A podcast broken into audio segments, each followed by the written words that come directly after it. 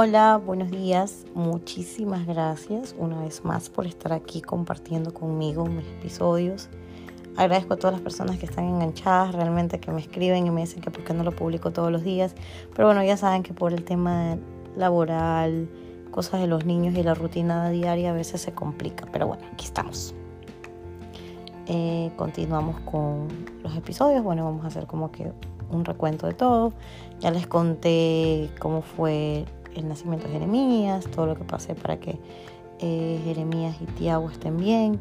Bueno, Tiago es un niño ya, ya tiene casi nueve años, está súper bien, súper sano, muy amoroso y de verdad ha sido en la vida de Jeremías una bendición.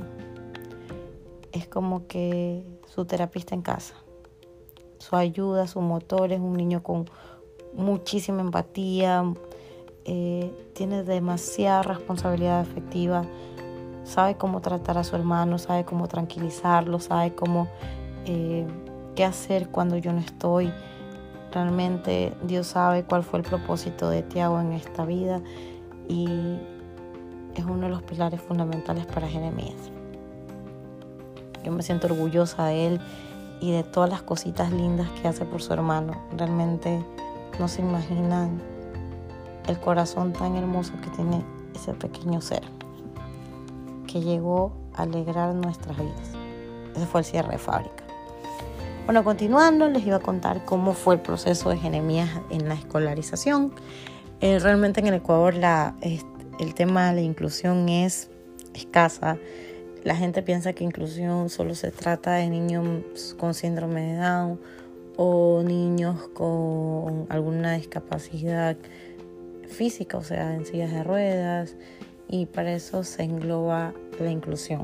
Ya inclusión como tal para niños con autismo en el Ecuador, al menos en Guayaquil, es casi nula, escasa. Y lo digo yo, una mamá de un niño con autismo de 10 años que ha venido luchando durante todo este tiempo sin dejar de creer en que en algún momento Jeremías va a estar muy bien, va a poder hacer realmente una vida normal. Para eso estoy trabajando, para que nosotros las madres somos aves de paso. Todos tenemos un principio y un fin y yo no quiero que en el camino Jeremías llegue a ser una carga para nadie, sino que pueda defenderse y pueda valerse por sí mismo. Entonces esa es mi finalidad de luchar con, contra el mundo para que Jeremías esté bien. Pero bueno, busqué eh, muchas escuelas. Jeremías está escolarizado desde que tiene un año y cuatro meses. Va con una tutora sombra, que se le llaman, o maestra sombra, que es esta señora. Se encarga de un acompañamiento áulico y de darle apoyo a Jeremías en el salón para que esté más presente y más conectado con lo que la profesora está diciendo. Eh, bueno, en todo Guayaquil me he topado con diversas escuelas, con diversos argumentos. Una vez fui a una escuela muy reconocida, por cierto, del norte de Guayaquil, no voy a dar el nombre, donde me dijeron que no podían mezclar a sus niños con este tipo de, personas o de niños porque eran muy agresivos, porque no tenían eh, este, ¿cómo es? El tema de la inclusión muy abierta en la escuela, entonces no podía. Ustedes, todo el mundo me dice, pero ¿por qué no lo mandaste al diablo, no la denunciaste? Yo creo que cuando uno está en, el otro lado de la moneda, que te digan esas cosas, es como que te parten el corazón en dos. O sea, yo cada vez que me decían eso y cada vez que tocaba la puerta en una escuela, eh, se me partía el corazón. De verdad se me partía el corazón. Cuando tú escribes en una escuela y dices, ay, tienes cupo para un niño de quinto grado, de no sé cuánto, digo, sí, sí tengo. Ah, sí, pero mi hijo tiene, autismo y necesita acompañamiento digo, Chus, ¿sabes qué? Tiene que hacer una evaluación con el DS, tiene que traerlo, tenemos que evaluarlo para ver si se puede o no se puede. Al final de cuentas, no hay cupo. O si no te dicen la otra, no, lo que pasa es que ya en el salón hay un niño con una discapacidad, ¿qué discapacidad tenía el niño? Eh, tenía déficit de atención y, cosas así. Y no te dan cupo. Entonces este tipo de, escuelas, aquí en, Guayaquil más que todo, no están adaptadas para tener eh, niños eh, de inclusión, o sea, realmente no tienen. Y así toqué muchas puertas, creo que Jeremías ha pasado por todas las escuelas de Guayaquil. El año pasado estuve en una escuela donde me dijeron eh, al final del, año que no podían seguir teniendo a Jeremías porque realmente eh, se dieron cuenta que no era una escuela apta para él y que no tenían los recursos para tenerlo. Obviamente era un salón chiquitito con 15 niños que gritaban, hacían bulla, la profesora no tenía carácter, ni voz de mando, ni liderazgo, ni nada. Todos los niños gritaban, nadie le hacía caso. Jeremías se alteraba por la bulla y todas las cosas que hacían los niños, porque son niños, y pasaba más tiempo fuera del salón que dentro del salón el encontrar una maestra sombra también es muy complicado. Además, que todo este tipo de cosas son muy costosas porque tienes que, una, pagar la escuela, dos, pagar la maestra sombra, pagar terapias, expreso y todo lo que conlleva. Entonces, eh, todo esto sumándole una bolita es muy costoso. Y yo creo que la mayoría de personas no pueden costear este tipo de cosas y la verdad, a mí también realmente me cuesta. Pero bueno, lo hago con todo el gusto y todo el placer. Pero en todo este proceso de encontrar escuelas Jeremías me he pegado con, con cada cosa.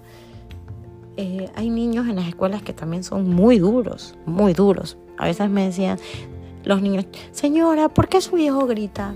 Señora, ¿por qué su hija no quiere estar en el salón? Señora, sí sabe, pero también me encontraba la parte tierna de los niños hay un niño que me decía, si sabes que cuando Jeremías llora, yo le regalo mi lunch y ya no llora. Y yo como que, ah, qué tierno.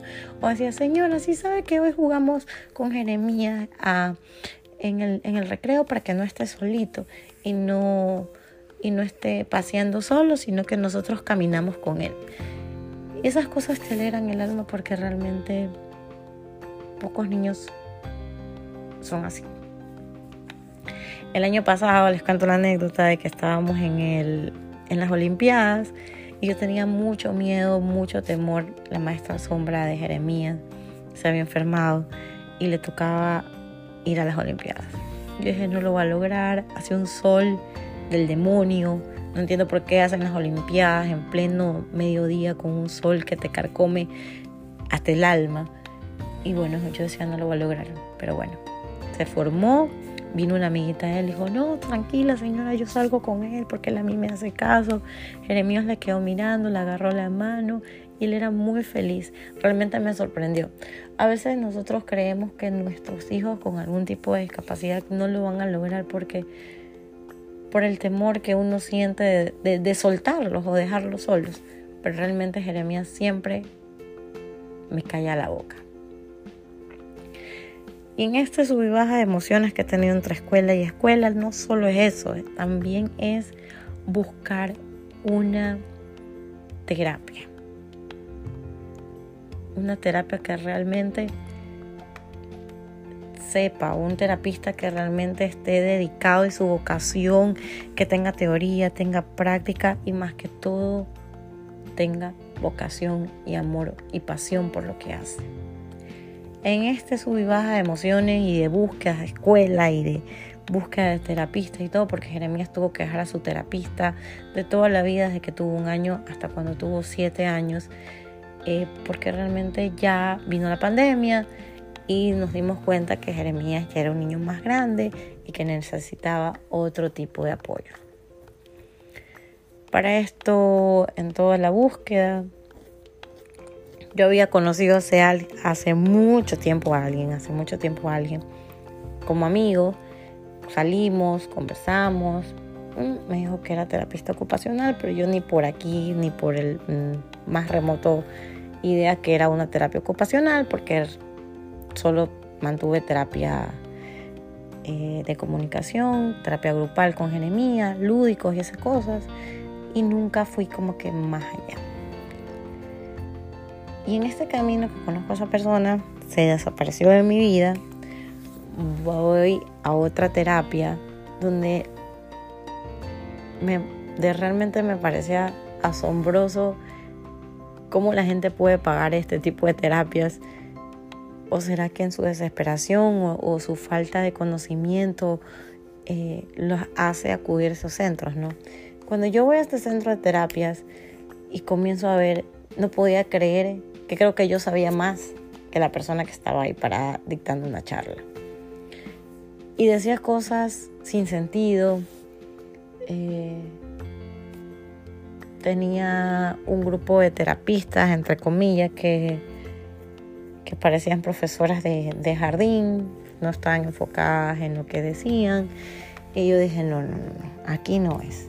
Salí de esa terapia en mi desesperación, seguía buscando, hasta que adivinen que me encuentro a mi amigo en el camino y le comienzo a hacer preguntas y cosas y me dice, sí, lo puedes traer conmigo. Realmente fue como que la luz al final del túnel y él también escucha mis, mis episodios. Y quiero hoy agradecerle realmente de todo corazón a esa personita que me abrió una ventana más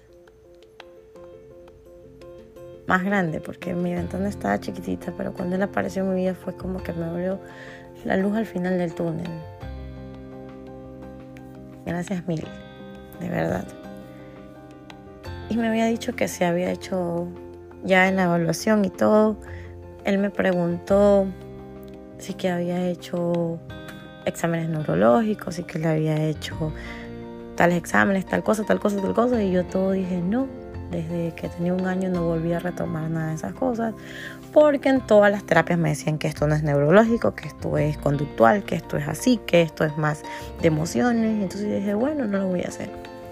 Jeremías, en todo este proceso que, me, que les estoy contando, Jeremías no dormía ocho horas de corrido dormía tres, cuatro horas. Había días que a mí me tocaba amanecerme con él, pasearlo y ya estaba desesperada porque tenía que trabajar.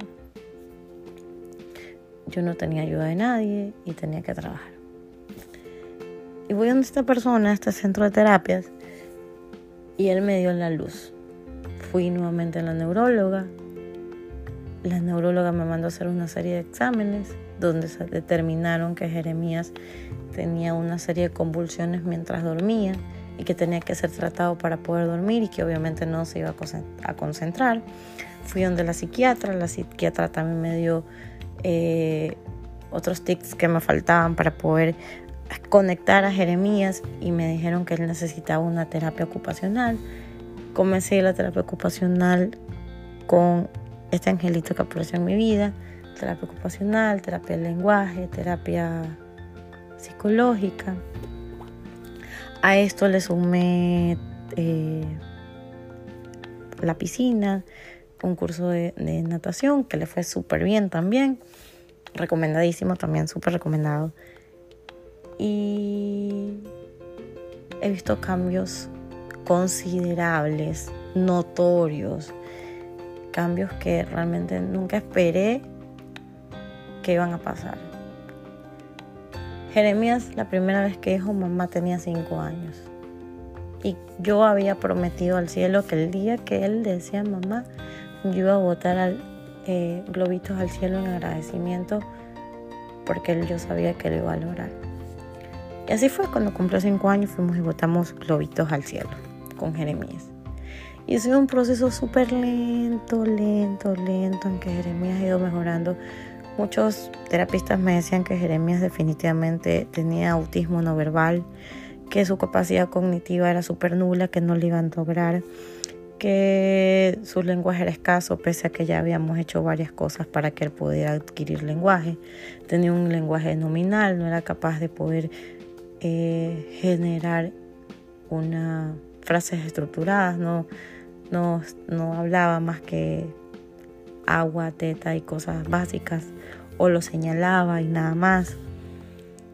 Pero en, esta, en este proceso que le estoy hablando, me, me sirvió mucho la, la neuróloga, me sirvió mucho la psiquiatra, la terapia ocupacional para mí fue la gloria, la mantenemos todavía. La piscina también me, me sirvió en una evaluación de lenguaje también me dijeron que Jeremías tenía, eh, bueno, le comenzaron a hacer unos masajes, unos masajes en la boca, no sé si eso también le sirvió. Pero bueno, en todo este proceso Jeremías ha ido mejorando y espero que siga mejorando. Eh, su terapista está haciendo no sé qué con él, pero creo que milagros, porque realmente en unos dos meses acá, tres meses, ha mejorado infinitamente. Infinitamente, cosa que pensé yo que no iba a hacer. Pero ¿qué pasó todo antes, antes de todo esto para poder llegar a, a las terapias de Jeremías y todo? Siempre hubo dentro de mí la confianza que yo le brindé a Jeremías. Yo creo que eso es importante confiar en tu, en tu hijo, confiar en la capacidad de tu hijo y nunca, nunca, nunca de los nunca dudar de lo que él puede dar. Jeremías ha, ha mejorado mucho, pero él siempre va a contar conmigo. Y yo siempre le expreso eso, que él puede a veces cuando él llora porque no le gusta algo, le digo, tranquilo, lo vamos a hacer de la siguiente manera. Y lo logra. Realmente a veces nosotros como padres también limitamos a nuestros hijos en cosas que ellos pueden hacer.